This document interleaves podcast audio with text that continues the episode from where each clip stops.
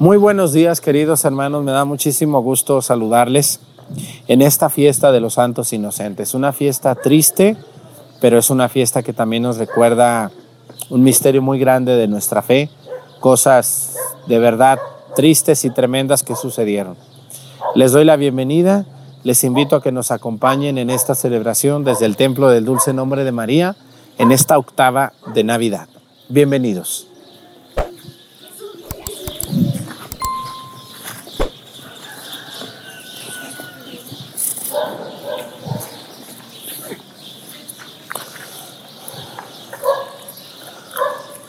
Reverencia.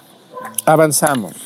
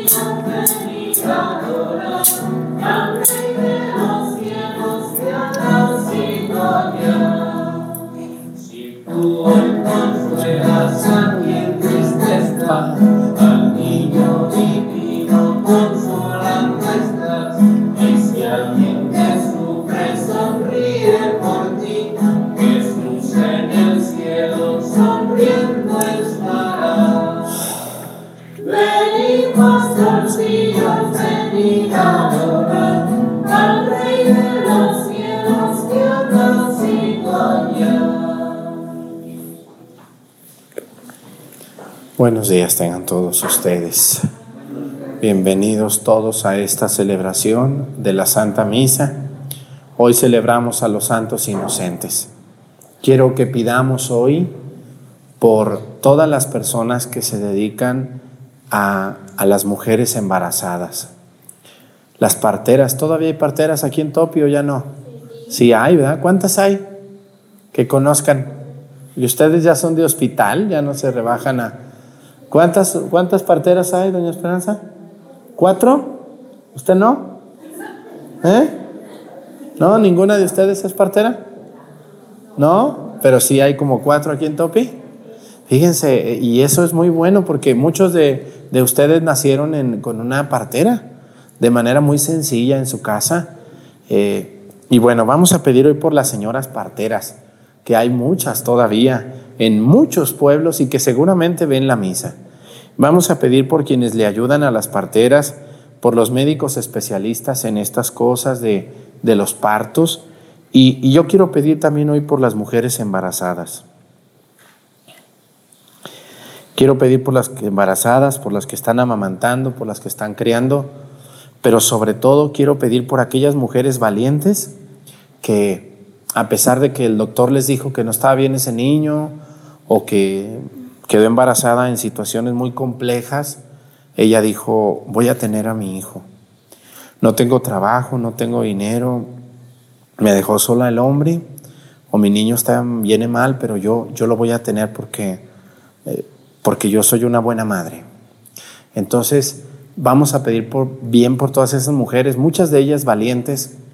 El otro día me llegó un WhatsApp, cuando, cuando me llegan WhatsApp buenos me los pasan los que me ayudan a contestar. Cuando me escriben esas señoras amargadas y esos viejos criticones, eh, no les hacemos mm, caso, pues porque eh, mi doctor me dijo, Padre Arturo, ya, ya no vea ese tipo de cosas porque emocionalmente lo van a afectar. Y sí, es cierto, ¿no? Todo, todo, tanto daño, tanto odio hace daño, pero cuando llegan cosas buenas, pues les digo, pues cuando hay gente que escribe cosas buenas, díganme, pásenme los mensajes. Y el otro día me, mm, nos llegó un WhatsApp de una señora que dijo, mire padre, yo, esto no lo sabe nadie, dice, yo tengo un hijo de tantos años, me dijo. Y cuando yo quedé embarazada, pues el hombre no me respondió y yo estuve en una situación muy crítica de no querer tenerlo, pero al final me animé por una persona de iglesia que habló conmigo. Yo la tuve, han pasado los años, ahora tengo, estoy ya grande, estoy muy grande, y mi hijo es lo único que tengo, Padre. Ni mis padres, ni mis hermanos, ni, ni ningún hombre. Después fracasé con otro hombre, entonces yo estoy completamente sola. Y ahora que veo a mi hijo yo tan fuerte y tan feliz, le doy muchas gracias a Dios y no me arrepiento de haberlo tenido. Por otro lado, me han llegado WhatsApp de personas que me dicen, yo, padre, eh, es algo que tengo en mi mente todos los días, eh, recordar que Dios me dio la oportunidad de ser madre y yo no quise. Y ya saben, no puedo decir esa palabra porque luego este, aquí hay personas que revisan las palabras que uno dice y si digo esa palabra, que ustedes saben cuál es, ¿verdad? Entonces yo tuve que intervenir a, intervenirme para que ese niño no, no naciera y, y no hay día que no recuerde yo eso. He ido con psicólogos, he ido con... Claro, pues es que eso es contranatural. Entonces, hoy vamos a pedir por todo, todas estas personas que sufren emocionalmente por no haber tenido un hijo o por haber sufrido algo en referencia a un parto por las mamás que han perdido un niño ya nacido, chiquito, también las hay. Hay mamás que tuvieron un niño y lo empezaba el niño a caminar y se murió. Y vamos a pedir por todos los niños que están en los hospitales, sobre todo en México. A mí me da mucha tristeza ver cómo hay tantos niños que se están muriendo de, de cáncer o de otras enfermedades por falta de medicamentos. Si es correcto o no es correcto. Y yo veo a esos padres de familia protestando. Ánimo a los padres de familia que están viendo esta misa. ¿eh? De verdad, poco puedo ayudarles, pero cuenten con mi oración por su fortaleza. Que Dios sea su fuerte y la Virgen María los acompañe. Ver a un niño en un hospital, ¿se imaginan ustedes los que tienen hijos? Ver a un niño entubado, con mangueras, con terapia intensiva, eh, con cáncer. ¿Qué, ¿Qué será eso tan feo? Qué horrible. Eh, vamos a pedir por todos esos papás y mamás que sufren en México y en el mundo afuera de un hospital, esperando un milagro. Que Dios los acompañe. En el nombre del Padre y del Hijo y del Espíritu Santo, la gracia de nuestro Señor Jesucristo, el amor del Padre y la comunión del Espíritu Santo esté con todos ustedes. Pidámosle perdón a Dios por todas nuestras faltas. Yo confieso ante Dios Todopoderoso y ante ustedes, hermanos, que he pecado mucho de pensamiento, palabra, obra y omisión. Por mi culpa, por mi culpa, por mi grande culpa. Por eso ruego a Santa María, siempre Virgen, a los ángeles, a los santos y a ustedes, hermanos, que intercedan por mí ante Dios nuestro Señor. Dios Todopoderoso tenga misericordia de nosotros, perdone nuestros pecados y nos lleve a la vida eterna.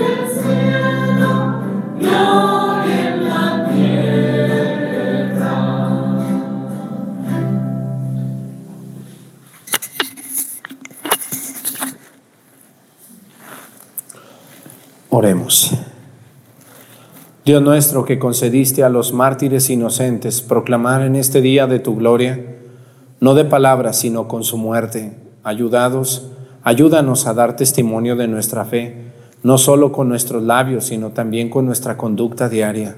Por nuestro Señor Jesucristo, tu Hijo, que vive y reina contigo en la unidad del Espíritu Santo y es Dios por los siglos de los siglos. Siéntense, por favor.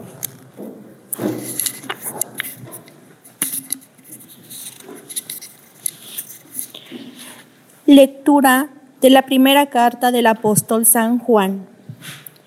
Queridos hermanos, este es el mensaje que hemos escuchado de labios de Jesucristo y que ahora les anunciamos.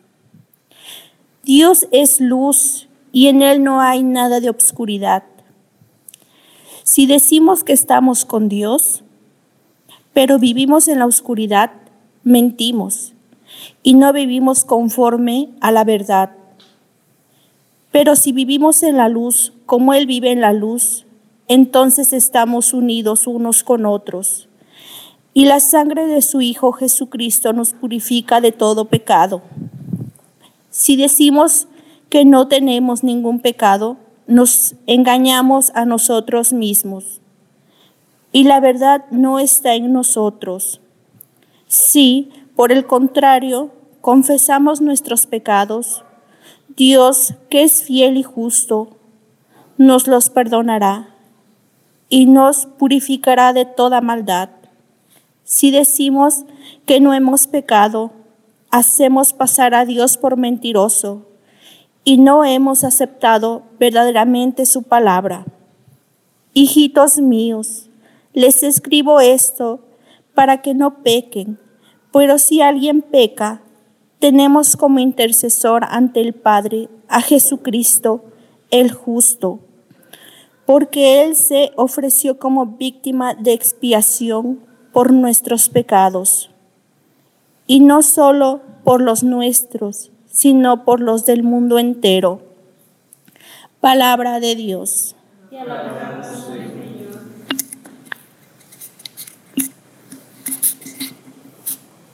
Nuestra vida se escapó como un pájaro de la trampa de los cazadores.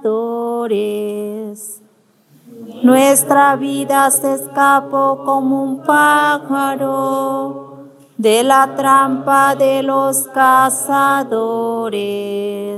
Si el Señor no hubiera estado de nuestra parte, cuando los hombres nos asaltaron, nos habría devorado vivos el fuego de su cólera. Nuestra vida se escapó como un pájaro de la trampa de los cazadores. Las aguas nos hubieran sepultado un torrente nos hubiera llegado hasta el cuello, un torrente de aguas encrespadas. Bendito sea el Señor, que no nos, que no nos hizo preso de sus que no nos hizo preso de sus dientes. Nuestra vida se escapó como un pájaro de la trampa de los cazadores. Nuestra vida se escapó como un pájaro de la trampa de los cazadores. La trampa se rompió y, nuestros, y nosotros escapamos nuestra ayuda nos viene del Señor, que hizo el cielo y la tierra. Nuestra vida se escapó como un pájaro de la trampa de los cazadores.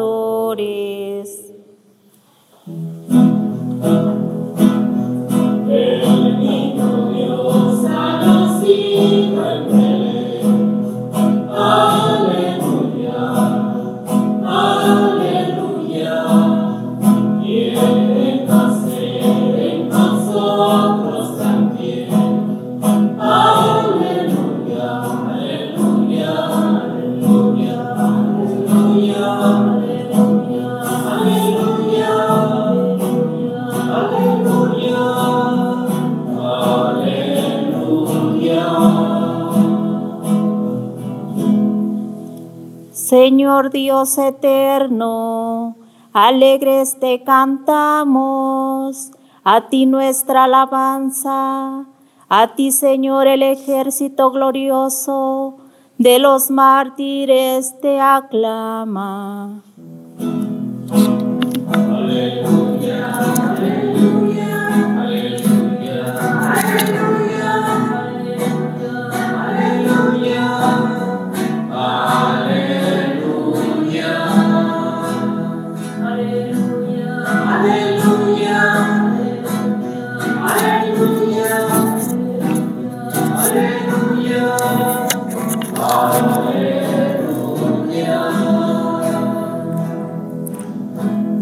Esté con ustedes. Lectura del Santo Evangelio según San Mateo.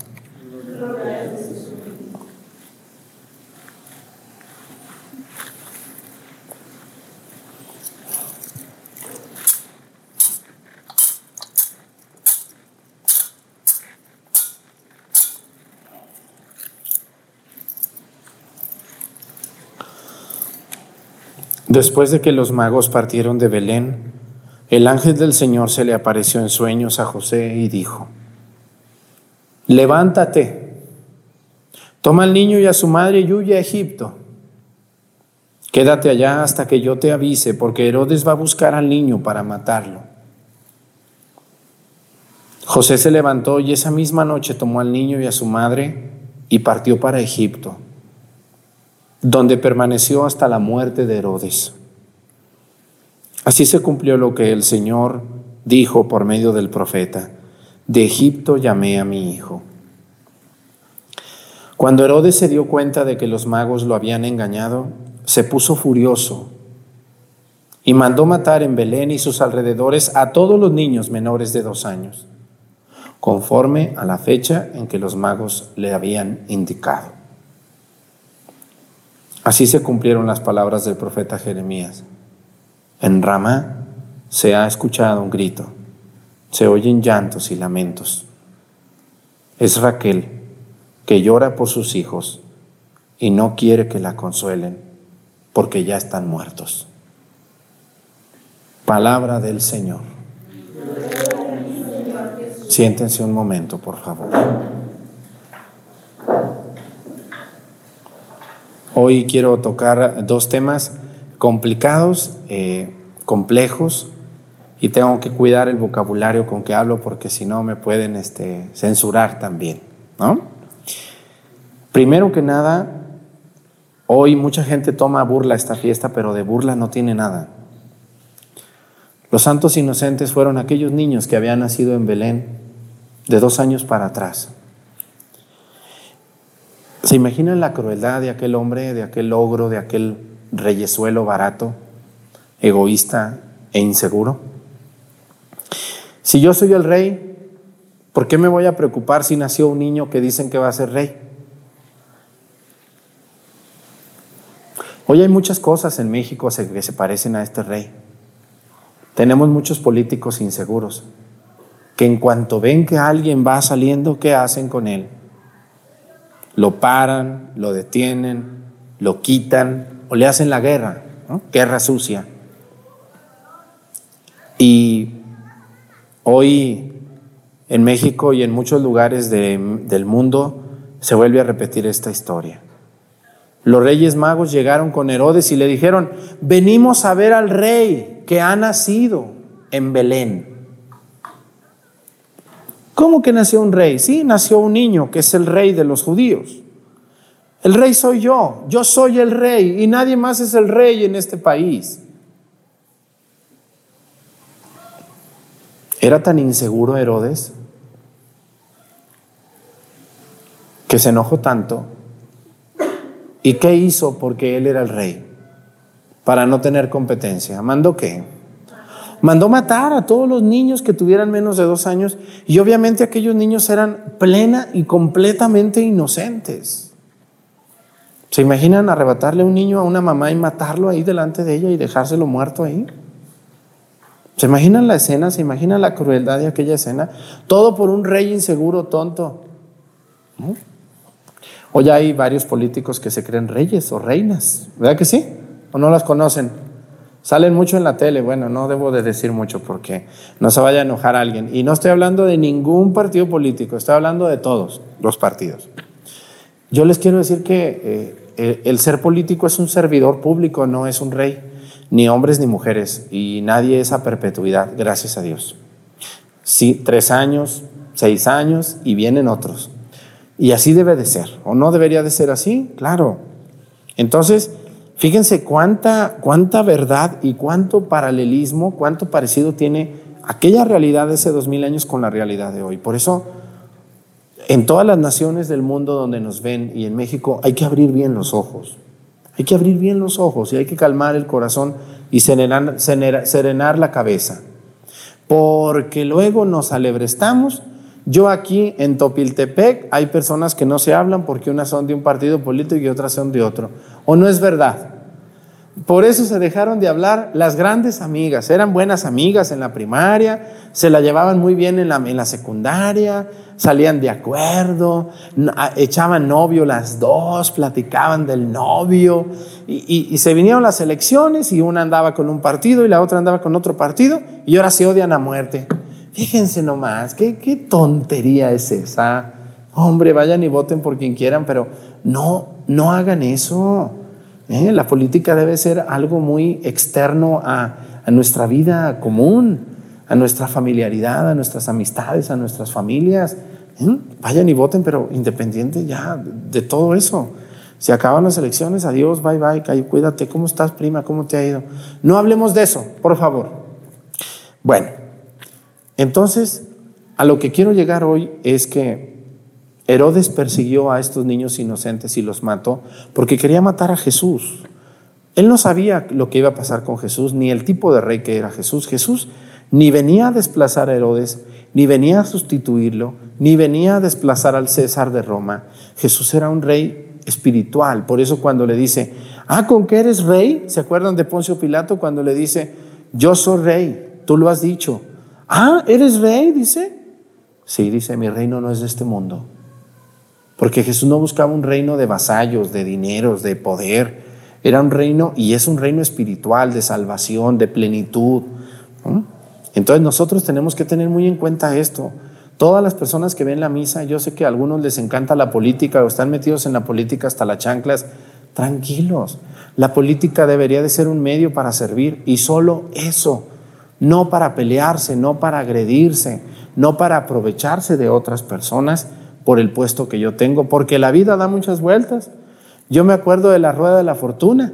Cuando yo era niño, qué bonito era cuando íbamos subiendo. ¿Se acuerdan que iba subiendo la rueda de la fortuna? Se sentía muy padre. Ay, ay, ay, ay, qué gusto, qué gusto, qué gusto. Y llegabas al punto más alto y a veces te dejaba el de la rueda de la fortuna un rato allá, para que estuvieras viendo allí. Y veías al que estaba abajo y ja, ja, ja, ja hasta le echábamos agua, yo me acuerdo de niño le echábamos agua de arriba, y, y era pues muy bonito, ¿no? Pero luego le prendía la rueda de la fortuna y uh, vas para abajo. Entonces, el otro día yo estaba oyendo unas personas que se creían mucho porque estaban allí, que ya eran, sabe qué tanto, y que, uh, no, no, no. Y antes me hablaban y ahora ya nomás me, me saludan de lejos, ya me dicen, adiós, antes me saludaban bien y todo, ahora ya no más a Dios, o ya ni a Dios. ¿ah? Suele pasar, o no suele pasar eso por acá, ¿sí no? Pero luego le prenden a la rueda de la fortuna y la rueda de la fortuna no puede estar siempre arriba. Entonces me dijo una persona, no te apures, Arturo, mira, mira, ahorita están arriba, pero ya me lo prenden la rueda y vas para abajo. Y estás allá y para abajo y luego te dicen, se acabó el juego, bájese. Al rato ya ni abajo, estás afuera de la rueda, que es peor. ¿no? Nadie puede estar siempre en la rueda de la fortuna, ¿o sí? Empieza muy suave el juego. La primera vuelta, ay, qué suave, qué bonito. Ay, me dejaron arriba. Pero ahora vas para abajo, se acabó el juego. Vámonos, los que siguen. Así es esto. Entonces no hay que pensar que siempre voy a estar allí, porque ni vas a estar allí, ni lo vas a aguantar, ni vas a poder. Y cuando estés allí, tu trabajo es servir y apoyar y darle plenitud a la sociedad. Y no meterte en temas tan complicados como algunos que voy a tratar a continuación. Los santos inocentes, ¿a quiénes recuerdan a ustedes, mujeres? A ver, díganme las mujeres, porque luego dicen, las mujeres son las que debemos de opinar de este tema. Sí saben de cuál tema, ¿verdad? No puedo decir el nombre, pero todas lo entienden. ¿A qué les recuerda este tema de los santos inocentes? ¿No les recuerda la interrupción de algo? Sí, ¿verdad? Sí les recuerda las interrupciones que existen y que en todo el país, por desgracia, casi en todo el país, está, eh, está legalizado porque, porque legalmente es válido, pero moralmente no. Eh, nadie puede legalizar lo moral. Lo moral es muy diferente a lo legal. Yo puedo legalizar este, que una persona eh, viva de una manera muy desordenada. Eso no quiere decir que lo que sea legal quiere decir que sea bueno. Eso es algo, eso es muy incorrecto. Yo puedo legalizar que, que una persona de 40 años se case con una de 10, pero eh, el que esté legalizado no quiere decir que moralmente sea bueno. Las leyes son eso, son la legalidad que se le da algo pero no lo legal siempre es bueno. Nunca, nunca va a ser siempre lo legal por encima de lo que es bueno o de lo que es malo. Entonces, cuando en alguna nación, en algún lugar se ha legalizado esto de manera normal, lo único que hacemos son varias cosas. Lo primero es eh, abrir la puerta al desorden sexual, porque bueno, pues puedo interrumpir, ¿verdad? Entonces se hace un desorden total porque pues, todo el mundo puede ya interrumpir eso, entonces pues no hay problema, dale vuelo a la hilacha, ¿no? ¿Y qué hacemos con los menores de edad, con las adolescentes o los adolescentes? Les abrimos la puerta a una vida muy desinhibida y a una vida donde las relaciones sexuales pueden ser desde muy temprana edad sin miedo a quedar embarazada. ¿no? Que al cabo pues, quedas embarazada, vamos allá sabes dónde, todo legal, inventas que te hicieron algo y se acabó y no pasa absolutamente nada, ¿no? Ese es el primer daño que se hace, se hace una liberación sin medida de las energías sexuales y morales de una sociedad. Número dos, las enfermedades emocionales. Yo conozco señoras y señores que alguna vez en su vida hicieron esta interrupción y pues pasan los años y pasan los años y yo ya les he dicho que te puedes esconder de tus hermanos, te puedes esconder de tus papás, te puedes esconder de, tu pareja, te puedes esconder del padre, te puedes esconder de tus amigos para hacer tontería y media. Incluso hay personas que creen que se esconden de Dios, dicen, ah, a mí no me interesa lo que Dios piense de mí. Bueno, estás en tu decisión y tienes la decisión de hacer lo que tú quieras, entonces eh, hay personas que piensan que engañan a Dios, pero hay algo, hay algo de lo que no te puedes esconder. ¿Saben de quién es de lo que no te puedes esconder?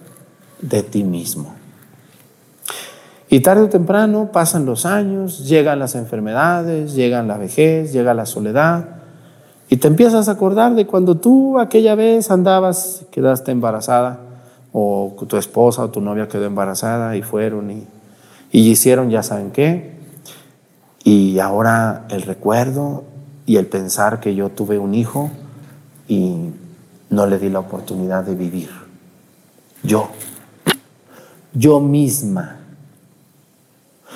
apoyada por mi novio, mi esposo, mi padre o mi madre, yo misma me lo quité. Eso no te lo puedes quitar, nunca, nunca. ¿Cómo pueden curar eso, mujeres? ¿Cómo se puede olvidar eso? ¿Se puede olvidar cuando ustedes dieron a luz?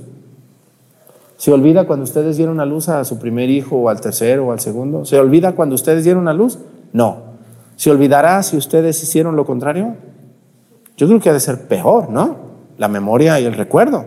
¿O no será peor eso? Sí, porque vas contra naturaleza. Las mujeres, miren las mujeres tan bellas, Dios las creó con la posibilidad de dar vida, hombre. ¿No las creó para dar muerte? ¿O sí? Las creó para dar vida, son maravillosas las mujeres. ¿Cómo una mujer va a ser capaz de eso? Pues sí, sí las hay. Y son muy agresivas algunas. Seguramente me están viendo y ya me están ofendiendo terriblemente, pero no me interesa. No estoy para agradar yo tengo que denunciar también, de manera muy educada, porque sé que muchos objetores, objetores es los que objetan los, con, los que se oponen me ven, no importa. Son argumentos muy, yo no estoy hablando de la Biblia, no estoy hablando de, de lo que Dios dice, estoy hablando de emociones y de enfermedades mentales y emocionales. No he tocado nada que Dios diga o no diga. Si se fijan que no he tocado la Biblia, estoy hablando de algo muy eh, médicamente comprobado. El problema hoy de las enfermedades mentales se debe en mucho a vacíos emocionales, a traumas, a trastornos y también a este tipo de cosas como una interrupción de un embarazo. Es algo que va a transformar la vida de una persona para mal. Para mal.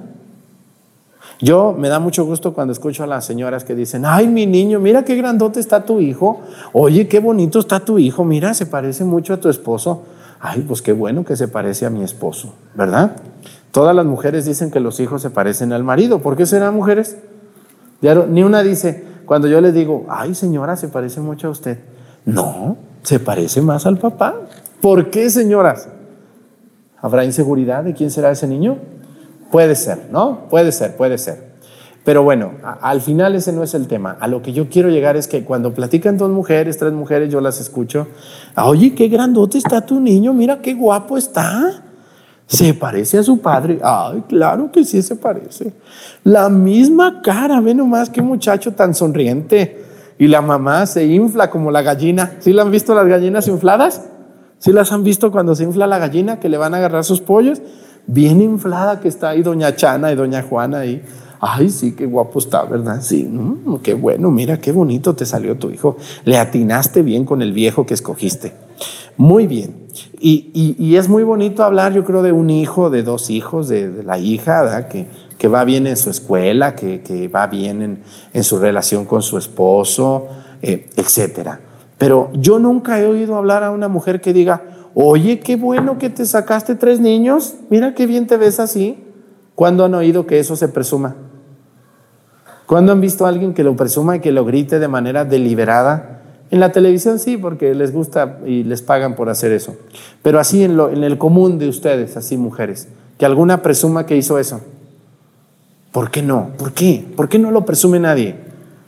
Porque en el fondo, y no tan en el fondo, la moral nos dice que eso estuvo mal. Y nunca nadie va a hablar de sus podridas. Va a hablar de sus cosas buenas, no de lo podrido que hizo. Ahí está una prueba clara, emocional, de que eso no es natural. Yo invito a todas las mujeres que, que están pensando en hacer eso, anímense a tener a su hijo. Miren, ay, sí, ¿quién me va a cuidar? y quién? Yo les ayudo a buscar quién lo cuide, no se apuren.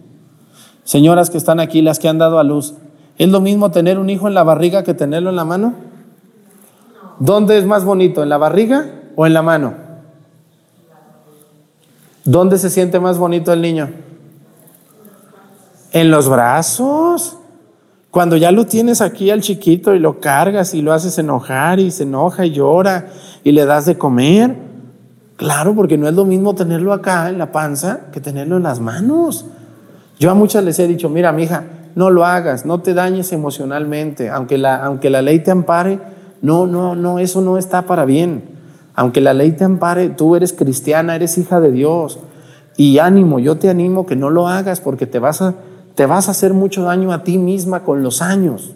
Los años pasan, los dolores pegan, las emociones acaban, la juventud termina, ¿o no, señoras? Y se vienen los años de decadencia y, eso lo vas a tener en tu mente toda la vida. Ten a tu hijo. Y cuando lo tengas en los brazos, allí cargadito, entonces hablamos. Y me dices, ¿cómo ves? ¿Me lo regalas? Ya no lo sueltan mujeres. Le digo, le buscamos una pareja. Mira, yo conozco parejas que quieren un niño.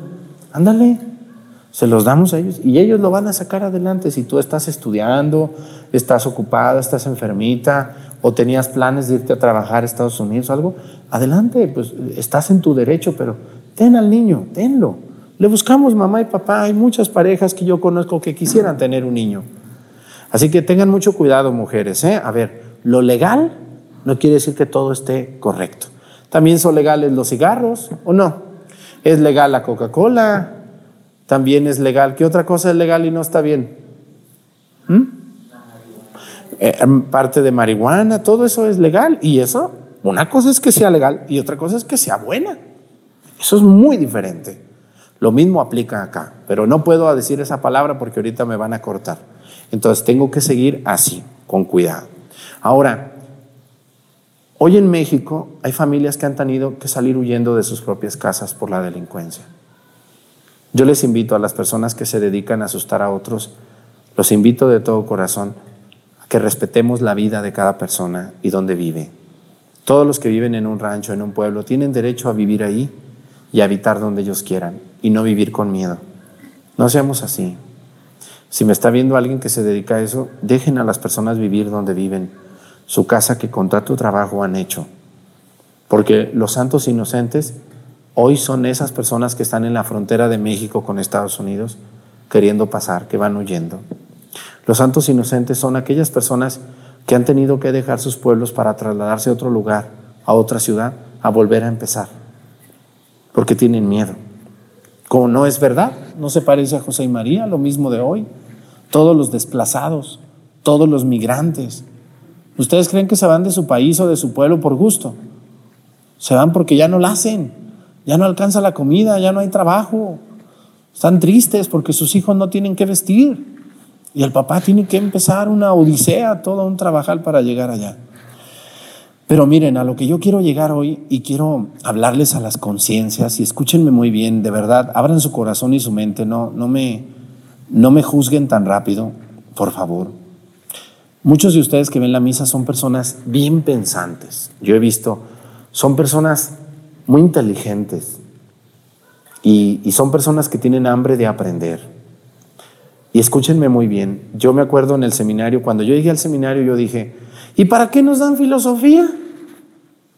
Como un señor a mí me dijo, oiga, ¿cuántos años estudió usted en el seminario? Le dije, 12 años. Uy, tantos años nomás para dar misa.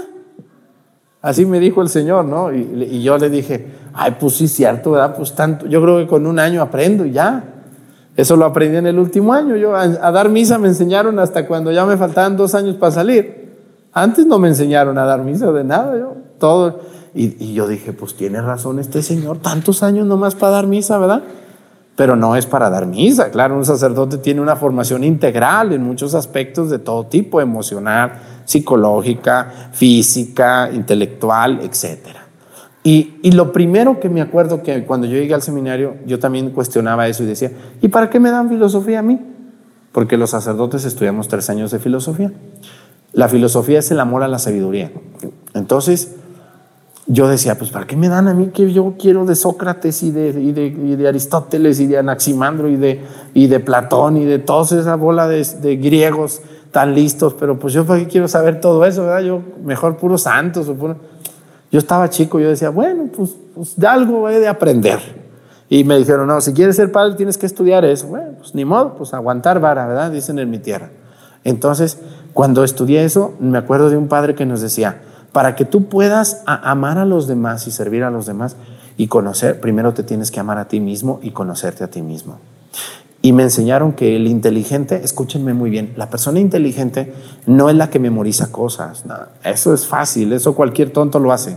No es memorizar y sacar 10 en los exámenes porque sabes responder, porque te lo memorizaste. Eso no es ser inteligente. El inteligente es el que sabe hacer juicios. ¿Y cuál es el que sabe hacer juicios? El que hace lo que dice la lógica filosófica. ¿Cómo es una persona inteligente? Se pone una tesis, una antítesis y una síntesis. Por ejemplo, este hormiguero está habitado, perdón, este hoyo está habitado por hormigas. Y lo, esa es la tesis, ¿no? Este hoyo está habitado por hormigas. Número dos, aquí hay tres hoyos. Síntesis, por lo tanto, hay muchas hormigas en estos hoyos. Esto es muy sencillo. Van a decir, pues eso cualquier gente lo sabe. No.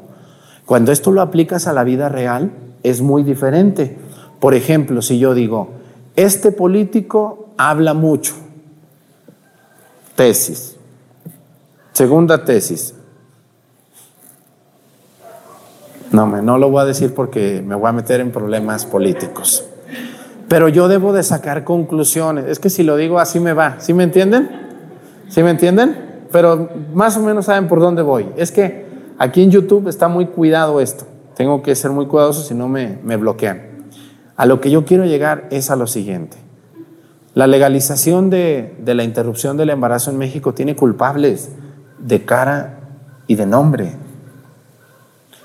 Y ustedes que son mexicanos como yo, debemos de ser bien inteligentes y recordar hace 15 años quién le abrió la puerta a esto en Ciudad de México, que fue donde empezó, o en, en algunos estados muy avanzados según ellos.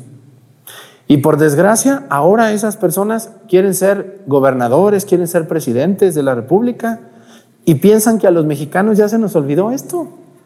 Yo no debo meterme en eso, en esos temas, pero yo sí les quiero hacer a ustedes mexicanos eh, abrirles su conciencia y hacerlos personas que tengan juicio. Decía mi abuelo, personas cabales, ¿no? Personas que tengan la capacidad de pensar, de razonar y de sacar sus conclusiones. Y no me estoy refiriendo a ningún partido político, me estoy refiriendo a personas muy concretas y muy especiales, con nombre, que están ahí y que ahora nos quieren ver la cara de tontos otra vez y que fueron los que le abrieron la puerta a esto. Que Dios los ayude, que Dios bendiga a todos los niños que sufren y a todas las familias que han tenido que trasladarse a otros lugares siendo inocentes. Espero no haberlos asustado. Que Dios nos bendiga a todos. Cuídense mucho y pónganse de pie. Presentemos ante el Señor nuestras intenciones. Vamos a decir todos, Padre, escúchanos.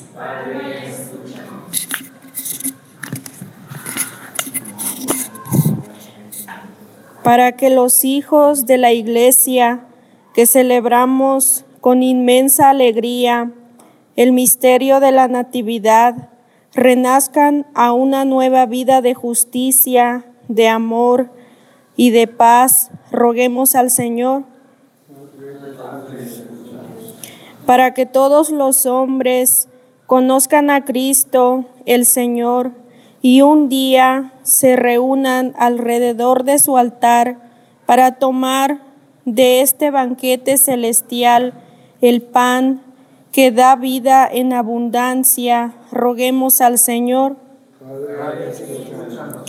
para que Cristo, que ha querido compartir nuestra naturaleza humana, consuele a quienes sufren por diversas causas y a nosotros nos ayude a derribar los muros del egoísmo. Roguemos al Señor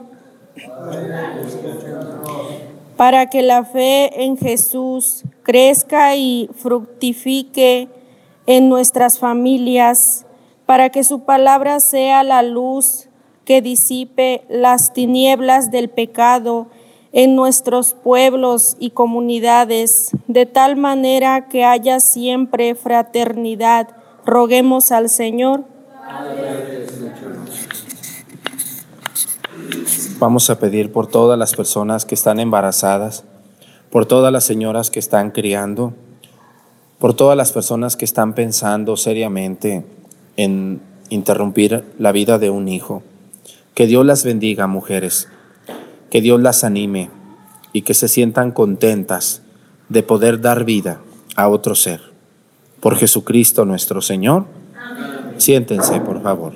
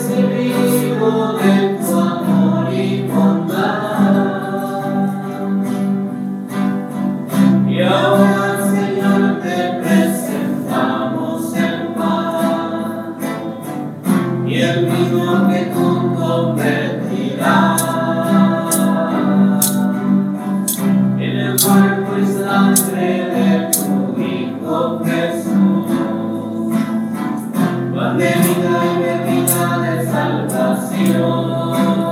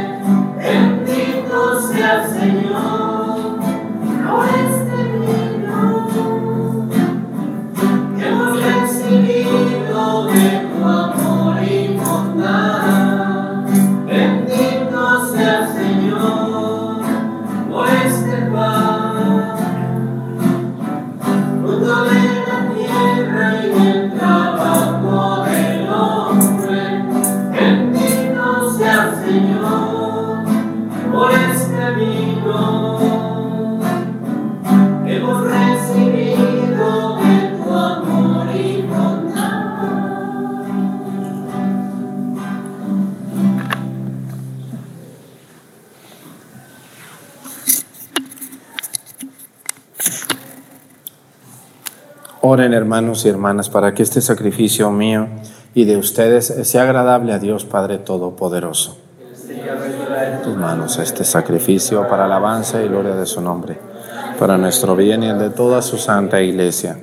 Recibe, Señor, la devota ofrenda de tus siervos y purifícalos con la celebración piadosa de tus misterios, que también justifican a los que no te conocen.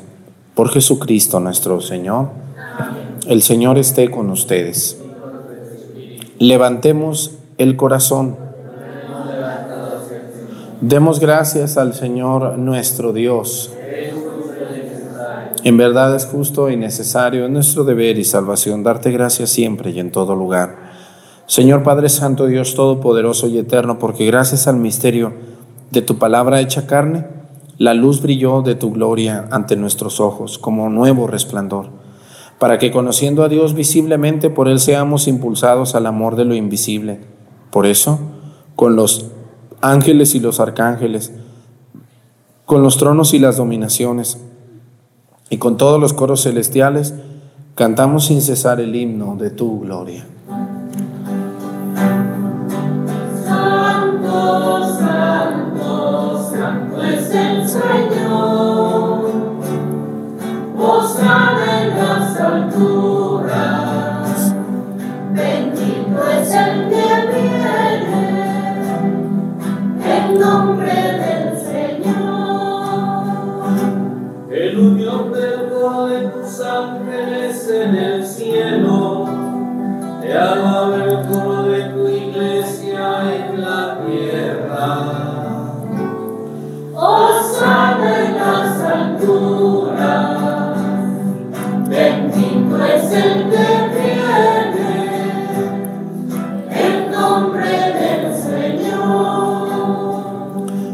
Santo eres en verdad, Señor, fuente de toda santidad. Por eso te pedimos que santifiques estos dones con la efusión de tu Espíritu, de manera que se conviertan para nosotros en el cuerpo y la sangre de Jesucristo nuestro Señor, el cual, cuando iba a ser entregado a su pasión voluntariamente aceptada, tomó pan. Dándote gracias, lo partió y lo dio a sus discípulos, diciendo, Tomen y coman todos de él, porque esto es mi cuerpo, que será entregado por ustedes.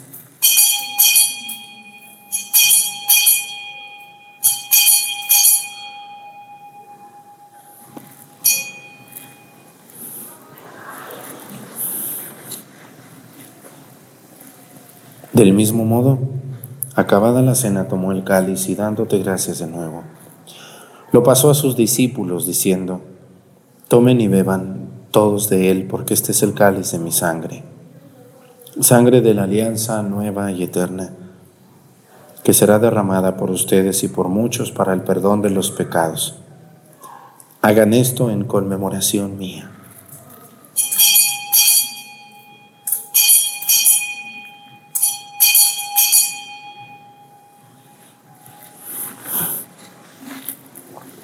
Este es el sacramento de nuestra fe. Así pues, Padre, al celebrar ahora el memorial de la muerte y resurrección de tu Hijo, te ofrecemos el pan de vida y el cáliz de salvación, y te damos gracias porque nos haces dignos de servirte en tu presencia. Te pedimos humildemente que el Espíritu Santo congregue en la unidad a cuantos participamos del cuerpo y la sangre de Cristo Acuérdate, Señor, de tu iglesia extendida por toda la tierra, con nuestro Papa Francisco, nuestro Obispo José de Jesús, y todos los pastores que cuidan de tu pueblo, llévala a su perfección por la caridad. Acuérdate también de nuestros hermanos que se durmieron en la esperanza de la resurrección, y de todos los que han muerto en tu misericordia, admítelos a contemplar la luz de tu rostro.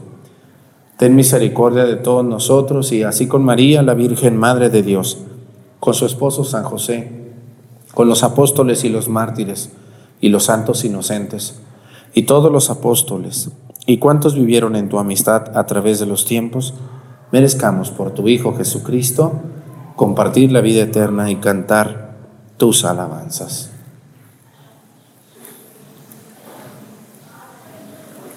Por Cristo, con Él y en Él, a ti Dios Padre Omnipotente, en la unidad del Espíritu Santo todo honor y toda gloria por los siglos de los siglos.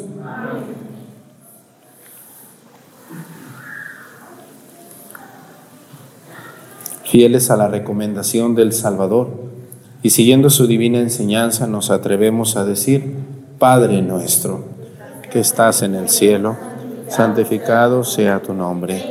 Venga a nosotros tu reino. Hágase Señor tu voluntad en la tierra como en el cielo. Danos hoy nuestro pan de cada día.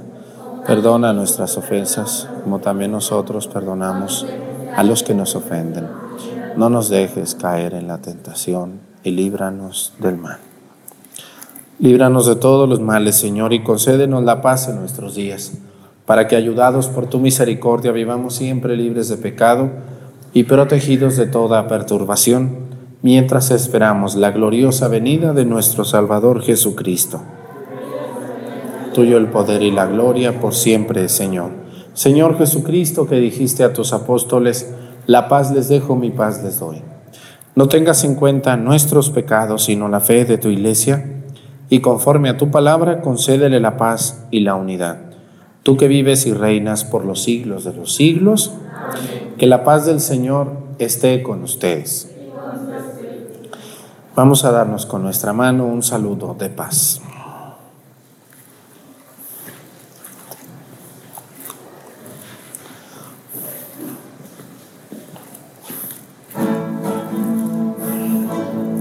Él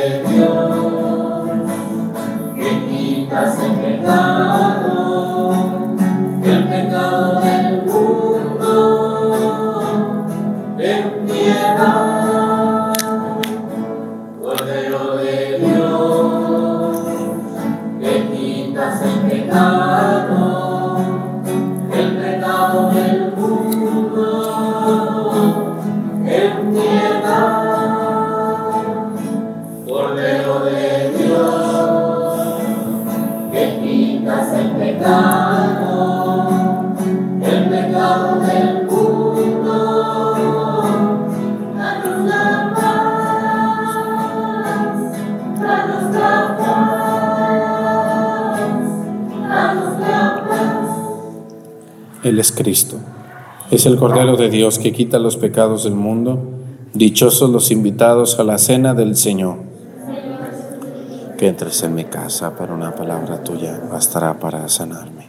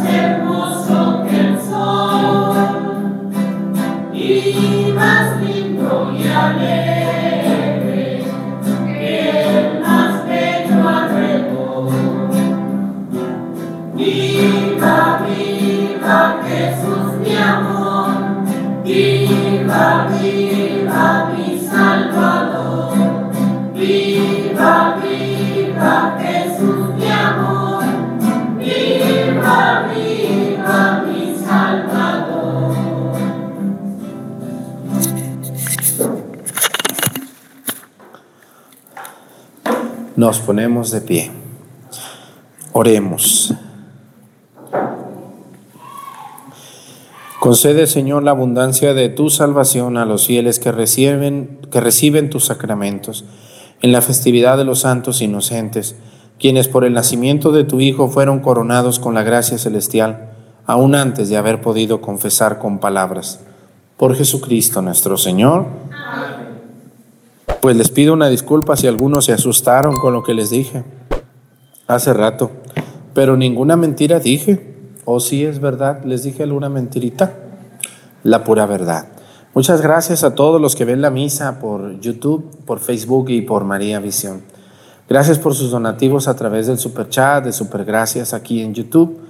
Y también quiero decirles que el próximo domingo eh, yo voy a celebrar la misa a las 6 de la mañana, pero la de once y media que celebro en Pochahuisco y que mucha gente viene, este día primero no voy a estar ni el 8 de enero. Esos dos domingos no voy a estar, por si pensaban venir, mejor espérense para el 15 de enero. Eh, esos dos domingos, yo el primero voy a ir a mi pueblo corriendo, allá voy a celebrar la misa, algunos me han dicho que quieren ir, pues allí voy a estar yo. Voy a celebrar a las doce y media del mediodía en el templo del Sagrado Corazón de Jesús en mi pueblo, que se llama el Santuario. Allí voy a celebrar. Eh, y allí nos vemos, los que gusten, de buena manera, porque luego voy y unos me jalonean y señoras desesperadas y, ay Dios mío, de veras que por eso no me dan ganas de ir. Hay unas señoras que son muy, si la creen o no la creen, ¿no? Y unas que, Dios de mi vida, o sea, te quedas así pues, ¿de dónde trajeron a esta? ¿De qué manicomio la sacaron, verdad? De verdad. Hay casos que no tienen idea qué feo se siente que a uno lo estiren y le jalen las cabellos o le griten o... ¿Qué es eso? De buena manera, pues, si voy a saludarlos, no voy a que me, a que me exijan y me griten y todo. Hay que vernos en buena, de buena manera, en buen plan. Los que gusten ir, pues ahí estaré. Yo voy a llegar como unas, una hora o dos horas antes Ahí estaré como a las 10, después de la misa de aquí me voy para allá y allá estaré como a las 10 de la mañana, de 10 a, atendiendo hasta las 12 y media. Celebro la misa y de ahí me vengo, entonces no, no me puedo quedar después de misa, pero antes sí. Entonces allí nos vemos si Dios lo permite. El Señor esté con ustedes y la bendición de Dios Padre, Hijo y Espíritu Santo descienda sobre ustedes y permanezca para siempre. Hermanos, esta celebración ha terminado, nos podemos ir en paz. Que tengan muy bonito día. Sí, quédense con el especial que tenemos a continuación.